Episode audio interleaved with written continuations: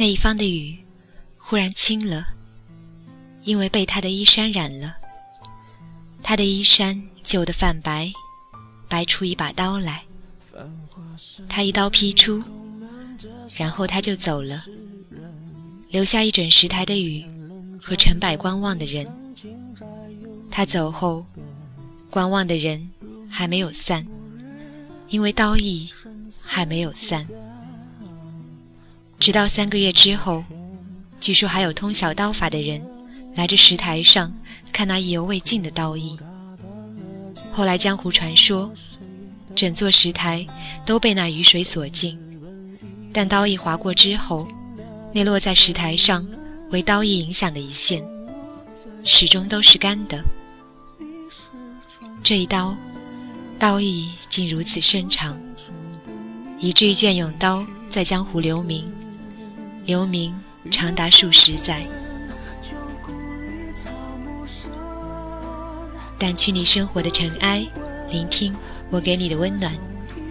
亲爱的听众朋友们，大家好，我是主播浅墨。不知道是从什么时候开始，喜欢上了小段的文字。武侠的世界，江湖儿女快意恩仇，本不该是我这样的一个小女子所能爱上的。可是偏偏小段的武侠却是个例外。或许他书写的，并非是武侠，而只是一种感觉，一种意境，一种人性。他的文字文雅而深刻，那其中蕴含的人生哲理，需要你一字一句去用心揣摩体会。小段独居于乡下，是不是因为少了都市的五光十色？一香鬓影，如梦繁华，来遮蔽目光，故能将人性、人生看得如此通透，提炼得如此精纯，让人每每读完他的文字，总会有一种深深的惆怅之感。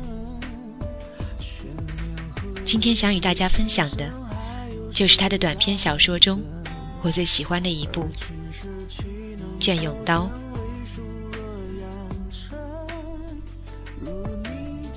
小时候听父亲讲故事，说从前有一个人请客，请了四个都是朋友。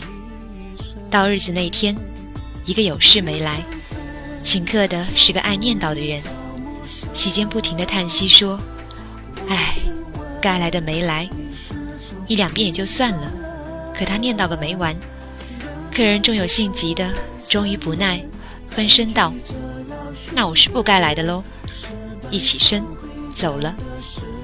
请客的追之不及，又在席间一遍遍叹气。不该走的走了。念叨的剩下两个钟，度量浅显点儿的受不了了。那我是该走的了，拔腿就往门外走。请客的跟在后面追，追到门口还留不住，只能望着背影长叫道：“我说的又不是你。”唯一的一个客人再有涵养也坐不住了，最后主人只能一个人吃完了一整席闷闷的酒。其实也没什么，只是突然间想起“隽永”这个词，苍宁就想起了这么个故事。苍宁经常想起这个故事，因为怀念他的父亲。江西苍家是个大族。在江湖中有名的根深脉广，只不过在宗族中，父亲是个很不得志的父亲，他也就是个很不成器的儿子。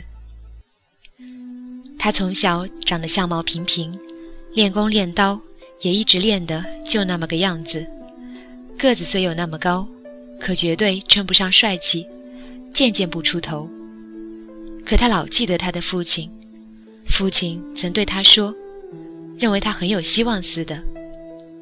你的刀法，如果有一天能有所得，我想，只能是那两个字的境界——隽永。隽永。”十六岁的苍宁迷迷地想着，什么才是隽永？鹰潭的苍家聚族而居，四合院式的建筑或大或小。以祖祠为中心四散而立，苍宁家就在这么一大片建筑的最边缘，很偏窄的一个跨院，甚至不是独立的，是从别人家里切割出来的。这一带所有人家的门墙都是一片青灰，只是一片青灰中，必有几家门上雕着繁复的金花，从门拱顶端直垂到地。那是五年一大笔的子弟会中。得占鳌头的子弟家才能有的殊荣。苍宁的童年是寂寞的，因为父亲的不得志。父亲幼年读经，转而习剑，后来转而行商，落得个读书习剑两不成，落拓一生。苍宁还很小的时候，母亲就去世了。那死，也是在这聚族而居的大家族中，默默而压抑的死。生存在这样的大家族中，死亡也是生者生存的方式。那是要全副的吹打与合族的挂孝才有面子的，否则你的身也就轻如鸿毛。苍宁从小就是轻如鸿毛的，探头探脑的活在那一片由亲族恩赐画出的小跨院里。小男孩是世界上最需要虚荣的动物，需要有父兄可以将之炫耀。可苍宁没有，所以面对一般年纪的玩伴说起自己的父兄耀武扬威时，他常想向他们大喊，说自己父亲是虚负凌云万丈财，一身金宝向谁开？可他怕碰到别人鄙薄的眼神。苍姓何足习武，偶尔苍宁露出一两句从父亲那儿袭来的文词，就要遭到多大的嘲戏。所以苍宁从小练刀就练得很苦，这苦也是遭人诟病的。苍家的刀法由祖宗传下来，刀法架势祠堂里有统一的传授，可中间细微的心法却是各家有各家的衣钵。他的父亲既不得志，无论怎么教，在别人眼中都成笑话。苍宁练刀也就要在无路的地方劈开一条路，劈得苦拙。劈得辛苦万端，也几乎注定劈得费力不讨好。他十六岁时，父亲就去世了。父亲故世后，他依旧接着练刀，数着父亲留下来的那点钱，苦苦的练，一边练刀一边砍柴。他砍的柴在镇上是有名的云整，整个苍家族人都背地里笑他。我们苍家。出了一个最好的砍柴的。苍宁出头的很晚，直到他二十七岁。头一次五年一轮的子弟会中，他还在带孝。其实无论带不带孝，别人也不想他会参加的。第二次他却适逢病了，因为会前的兴奋，那忧郁的兴奋，而带来高热。如今这一届。是他够格参加的最后一次了，他必须抓住这一次机会。子弟会上，苍祠门前，他终于抽出了他那一把泛青的刀。这一年的子弟会尤其的艰难，因为好手格外的多。岭南以北，苍姓流寓在外的族人，光年轻子弟回来的就有数十个。苍宁缓缓地拔刀，他的刀身轻，累压着他积郁的青春。据后来跟他比试过的人都说，从没见过他那样发招的。苍宁的话很少，招路亦不反复，只是每一刀，他劈出的都格外艰深，而刀意又如此的深长。直到数招之后，第一刀的刀意还缠在敌手身上。让其觉得连绵未绝，直至他得胜后，敌手都说不清自己到底输在他那连绵不绝的刀意中第几招上。这一次的拼杀足足持续了七日，整个苍信的族人似乎都不愿意见他取胜，那将证明全族的人一向对他的冷眼，未免太过无实。赛会比以往足足多延长出了四天。许多本已在别处成名的苍姓子弟，因不愿见他夺魁，本不愿参加子弟会，却又最终临时出手。直到七日之后，他才算站在了那面鹰旗之下。他站了好久，直到确定再无人出手挑战时，苍姓族长才宣布了他的获胜。直到这声宣布落定，苍宁才算放下心来。他瘦长的身子立在那儿，眼睛却闷一般的在人群中寻找。他在寻找他的父亲。父亲不在。从小时起，父亲跟他就从不参加这子弟会的。他当然知道他不在。可这次，他赢了。他总该从那个小花园中出来了吧？苍宁知道，就算父亲来了，他们父子此时相见，注定也说不出什么。可他心里总觉得有好多好多话，想要对父亲说。他想告诉他：“爹，我成功了。以后我们家门口也会雕上从门拱一直悬到地上的金花。”以前他们总一片生铁似的包在咱们家门外，可现在，咱们不怕了。以后，以后整个喧闹繁华也都有咱们的份儿了。他心中突然升起孩子般的雀跃，那种过了年，穿上新鞋，终于有机会也要跟别的孩子一样出了门奔跑，在尘土里撒了欢似的追上那迎新的欢天喜地的队列中。快乐的，要炸开肺的感觉。可父亲，他居然不在。苍宁的眼在人群中寻找，找来找去，终于找不到。直到这时，他才梦醒了一般。啊，父亲真的失去了。十六岁那年，悄无声息的一场丧事。在自己手中渐渐冰凉的父亲的手，只是那时不知为什么执念所致，他竟一直相信父亲没死。这么多年来，他除了练刀还是练刀，对父亲的死哭都没有哭过。没想到多年之后，父亲死了，这样的感觉，却终于才兜兜转转的。绕了回来。那一刻，他只觉得心里有说不出的空。身边的苍姓族人寂寞一片，好久，苍九爷才开口道：“这孩子一向不怎么出声，可我早知道他必有出息。他父亲不容易。从他父亲原来读书习剑，苦求一名时。”我就觉得，苍家这一支，终必有人会有出息的。这一句说罢，大家都深有同感，场中一时欢悦起来。被禁了半天的孩子们终于得到了支持，解了禁的开始兴高采烈的喧闹起来。一切恢复了子弟会该有的样子。那话有点事后诸葛亮，可苍宁明白。那是苍家这一大家族人，延迟多年后，终于对自己的接受。他需要这一句，需要他们可以顺理成章的接受他。为着接受，他苦熬过很久。可现在，他忽然觉得不需要了。该来的没来，苍宁脑中一片空白，能想起的只有这么一句。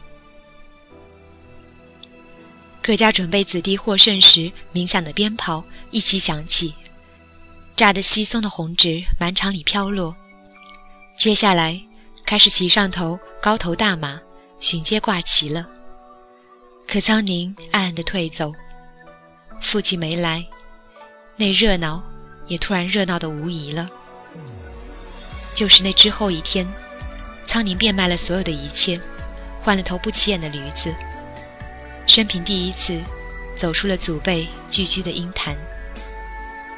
接下来的三年，该是苍宁这一生最锐意进取的日子。毕竟年轻，青春是一场接一场的酣战与胜利，就是失败，也失败的那么兴致浓浓，用全心全意的投入去感受失败，那样的失败也是好的，因为它是饱满的。苍宁败都败在背地里一人研磨刀法上，为苦于创新。那时节，他恋爱了。恋爱是青春的附赠品，可几乎人人都买椟还珠的以为，他才是全部。那女孩是出自苏州画家，画姓源于鹰潭，鹰潭族姓之望就望在这两姓上。他们祖辈上号称平生塞北江南，归来华发苍颜，说的就是这华苍二姓。画家在江湖中出名的善行能古，生意遍天下，能娶画家的女子是苍族几乎所有年轻人从小就有的夙愿。但苍宁恋爱却不是为这个，不为他出生于画家。也不为他是群芳圃上的露华浓，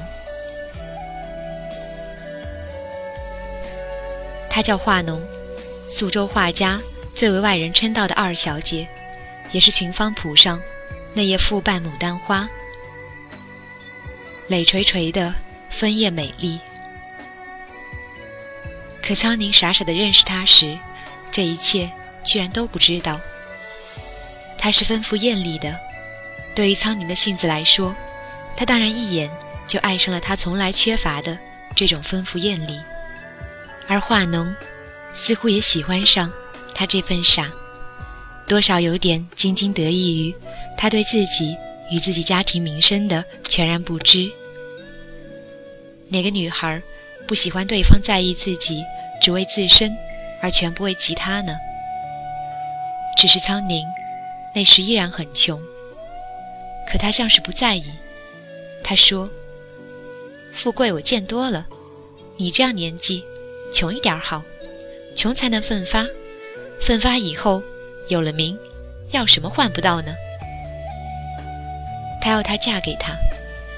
他是个在恋爱这方面没什么创意的男孩子，觉得爱了最好的承诺就是马上娶她。可他不急，他笑说。急什么？等群玉山头之会后再说吧。你急什么呢？等到你群玉山头夺冠，要什么我不给你呢？他愤艳的眼神中略见睥睨。要嫁，我也要风风光光的出嫁，要他们心甘情愿的陪嫁。钱你不用愁，有我的嫁妆，咱们以后也就够了。苍宁有些急。可画浓只轻轻地绕弄他襟上的衣扣。他和他的亲密一向这样，那是只许他碰他，不许他碰他的，碰也只碰到衣服为止。于是苍宁就切望着群玉山头之会。群玉山头会，那是江湖十年才一逢的大事了。云想衣裳花想容。春风拂槛露华浓，若非群玉山头见，会向瑶台月下逢。群玉山之会，是让整个江湖都为之兴奋不已的大事，因为那关乎于名气谱。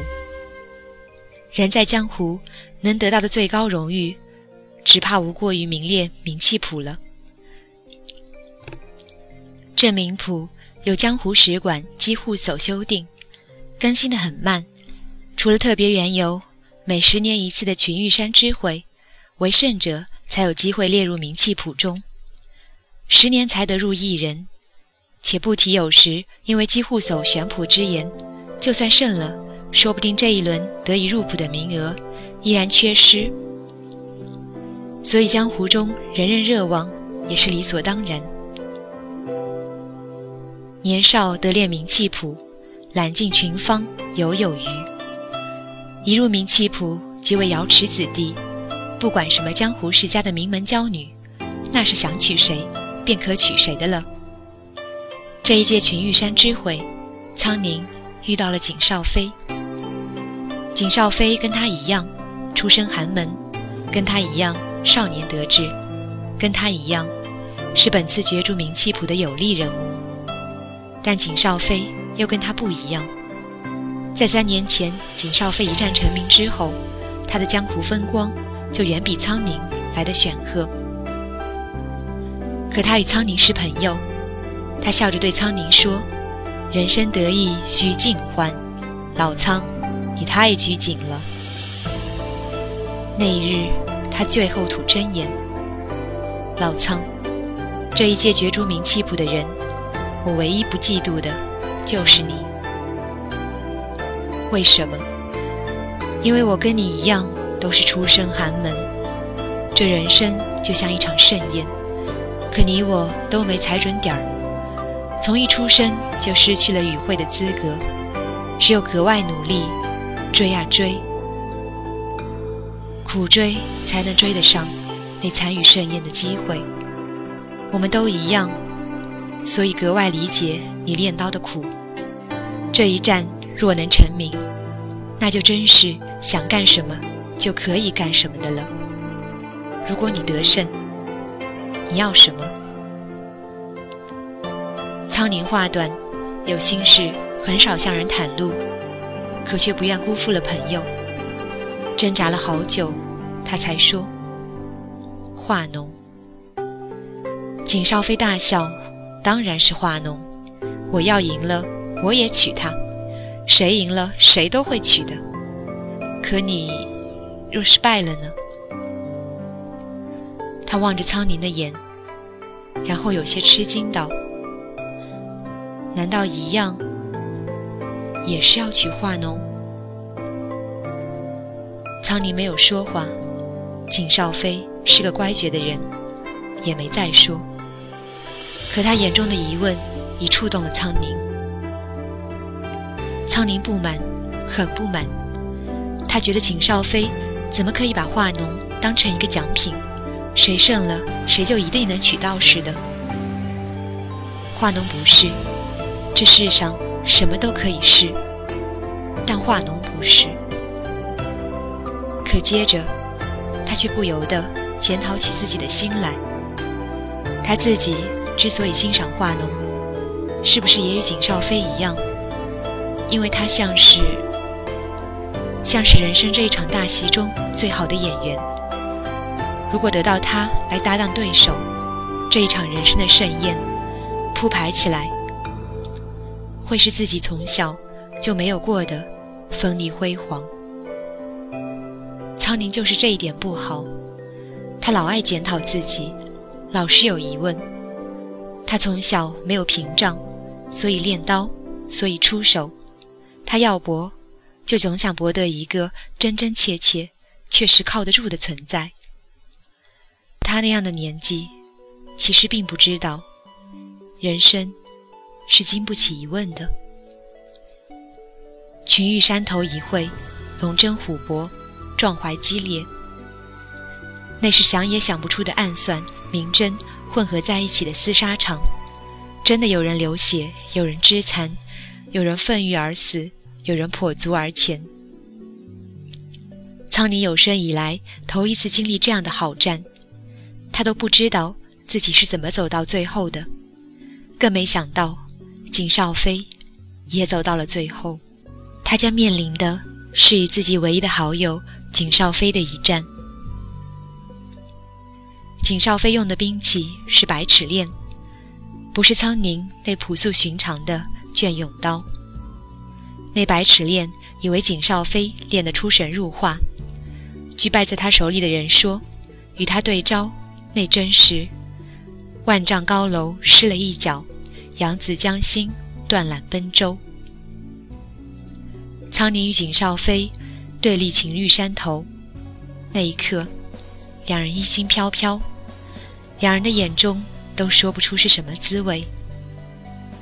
这一路走来，终于碰头。群玉山顶通向的就是门天阁了。站在这里，远远观战的诸人都在脚下，都渺小的极不可见。苍宁那一刻突然望向台下，他找的是华农的眼，他要找到他的眼，才能找到一点信心，不是求胜的信心，求胜的信心他这一生从未觉过，是要寻找一点因由，他要知道自己与唯一的好友景少飞这一战，到底是为了什么？他就是这一点不好。老觉得人生的境遇需要一点人生之外的真正的可以颠扑不破的理由。然而，群玉山头，云涌如堆，人流如织间，他见到了化浓的眼，那热切的眼，璀璨的眼，那眼中像也有强烈压制的隐隐不安，那不安像是像是一种狠毒的豪情。他在用豪情激励他。你知道景少飞也很在意我，可在这之前，我已把宝全压在你身上了，所以你一定要胜，一定要胜。可苍宁要的不是这个。那一刻，苍宁站在自己人生的巅峰，心里却几乎惆怅的面对着这一场对决。惆怅之中。他几乎升起了一个孩子般执拗的兴致，他要试一试，自己败了会如何？是否像景少飞所暗示的，自己败了就会一无所有，包括化农。他也在赌，那些虚名，他可以不要，他要的，始终是可以填补自己生命的一种实在。花农的眼冷了，因为苍宁败了。他败的那一刻，就见所有的火花都在花农的眼里熄灭。他怕看到这一场熄灭，像小时候过年，他从来得不到太多的鞭炮，只有一小挂，比别人远远少的一小挂，他也就放得格外珍惜。他要等到大家都放完之后，所有的轰响。都成零星之后，再放弃自己珍惜的那一小挂。可他总是会玩，他怕见到它的消散熄灭，怕感受到那小小的一挂将完时，远处忽又传来别人论千论万、连绵不断的轰响。景少飞却突然大叫：“你没输，老苍，你没输，这不公平！”咱们重新比过，重新来过。可没人听到他的喊叫，他被淹没于众人的欢呼声中。这些，苍宁全不在意了。他在意的，只是化浓的眼。他那亮如晨星的眼冷了。这几年来，他为胜利渐次填满的心胸，好似猛地被人抽了一抽，一下子就空了。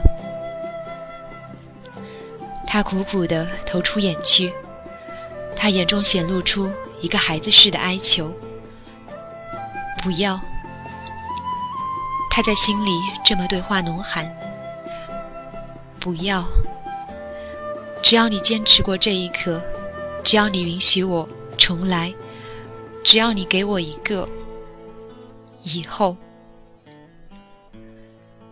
可他已再也等不来，他眼神的交汇。他的心底冰融雪崩，玉碎宫情，粉丝裂帛的一痛。不该走的，走了。他忽然想起这一句话：他谁都不恨，只恨自己。明明已经要得到手的东西，他为什么不信？为什么疑问？为什么总要摔一摔，来试试它是不是真的？这世上的一切。都当不得真，也经不起摔的。哪怕这样，它也还是美好的。假也假的美好，只要假的完美就好。自己为什么就不能凑就它的完美呢？自己所期望的完美，其实并不存在。不完美的是自己的心态。苍宁悄然而退。既然属于他的一切都早已落幕，他猜得出那个结局，他也果然猜对了。由于他的悄然自隐，人世间本来必须要办的手续，忽然减省了很多。华农是个聪明的女子，原来就算跟苍宁交往，也一向自控得很，没有给人留下太多的画饼，所以只需要一年，他就消灭尽了自己和苍宁。在人世口碑中，那不多的痕迹。一年后，她就嫁给了景少飞。景少飞开始由年少骄傲，常坚持说苍宁没输，可他这么说时，别人总当他谦虚。渐渐的，他也不提起了。他有了一个世上最喧哗的婚礼，那样的婚礼是人人都羡慕的吧，也足以让他跟华农。为之自得了，可不知为什么，他没有被收入名器谱。景少飞出身寒素，一旦得志，多少有些众人不愿见，会愤恨的张狂之态显露出来。渐渐的，他的名声就不大好。渐渐的，大家忽然怀念起苍宁来。现在虽然景少飞已绝口不提，渐渐，大家都开始说。其实，苍宁没输。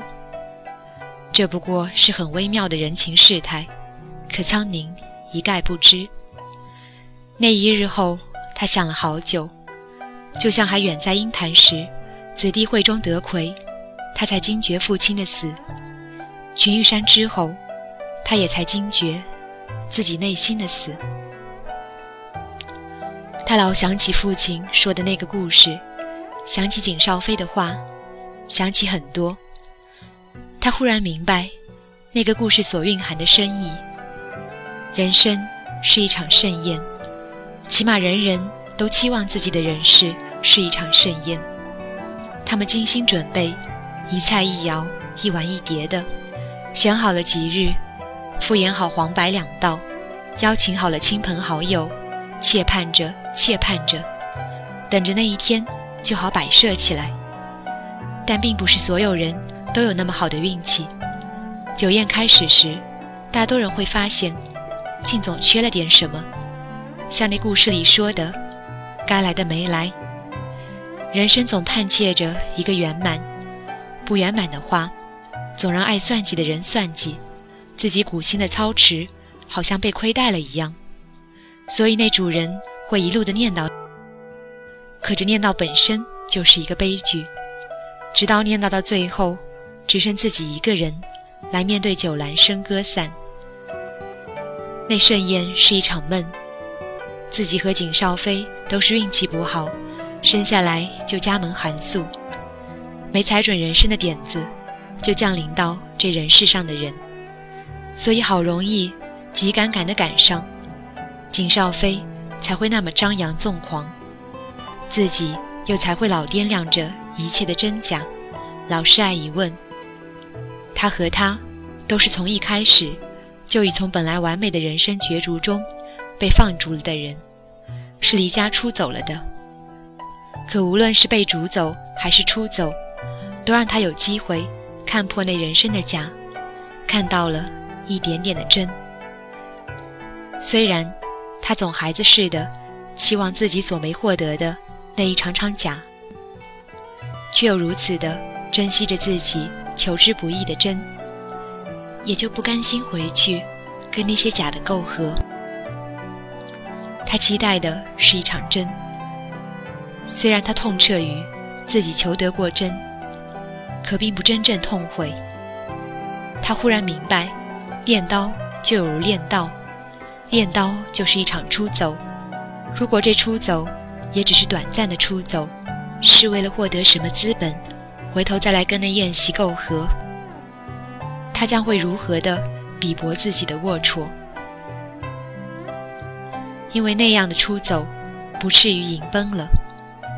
可无论如何，再想得通，在景少飞与华农婚事的音讯濮阳传出时，不知怎么，苍宁的心中犹有悲愤。他不知自己悲愤的是什么，可抑制不住的还是不甘与悲愤。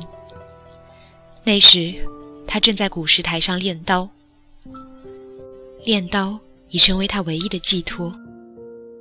本来这练也早已失去了目的，可他还是不知所谓的继续苦练着。不为别的，刀已是他的身，是他活着的姿态。这世上本就有好奇的人，有爱搜奇觅怪的，喜欢在人生的冷僻处寻找最新奇的新闻。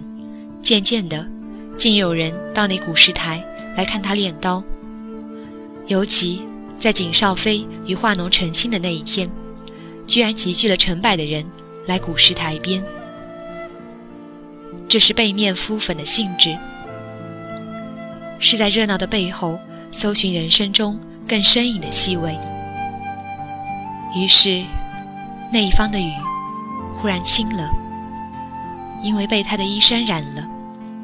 他的衣衫旧得泛白，摆出一把刀来。他一刀劈出，然后他就走了，留下一整石台的雨和成百观望的人。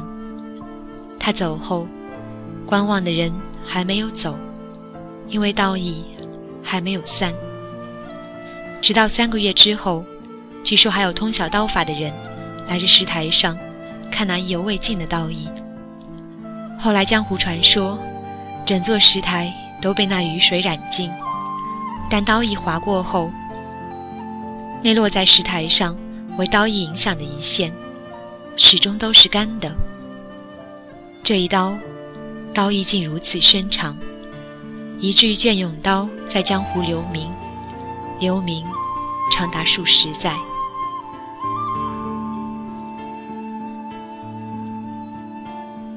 一间小小的乡居，几匹白马嘚嘚而来，白马是金鸡，连翩古道驰。马上坐的当然是少年。那些少年忽然驻马，就住在那小屋的门口。那已是十多年后。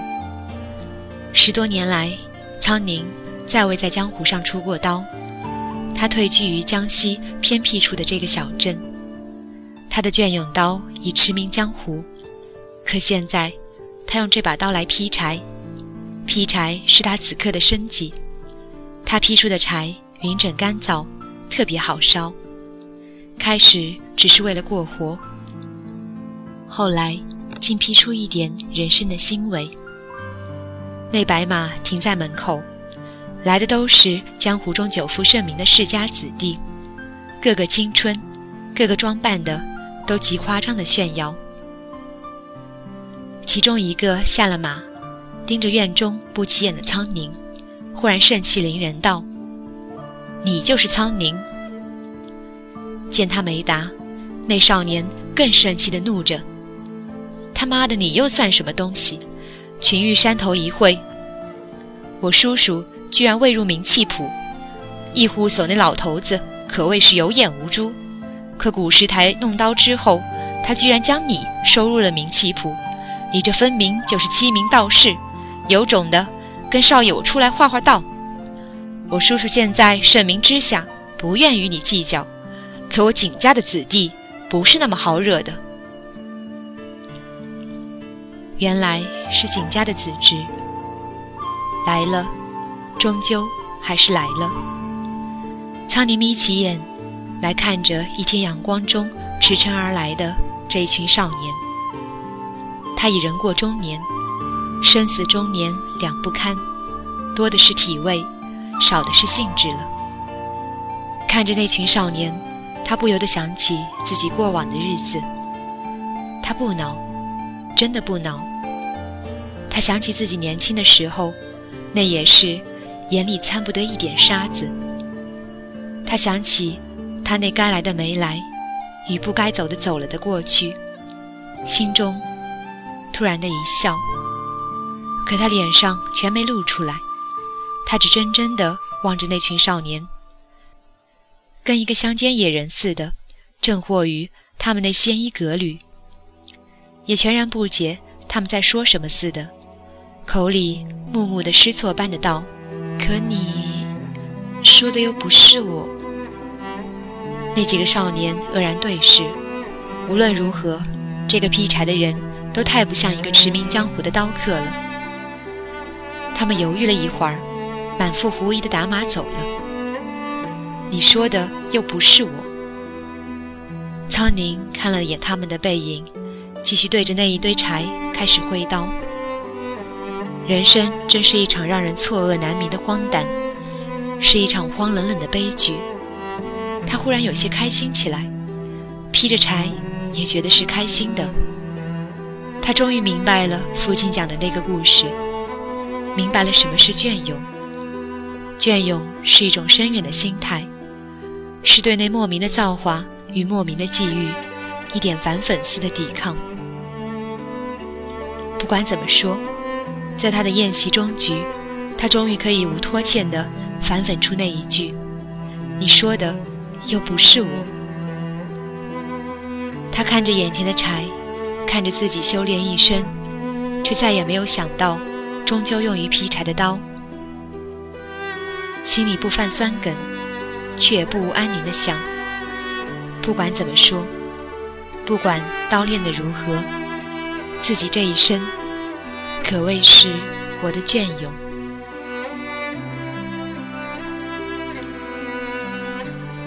掸去你生活的尘埃，聆听我给你的温暖。本期节目到这里就要结束了，希望这期节目可以让你跟我一样爱上小段，爱上他的文字，爱上他的武侠世界。我们下期再见。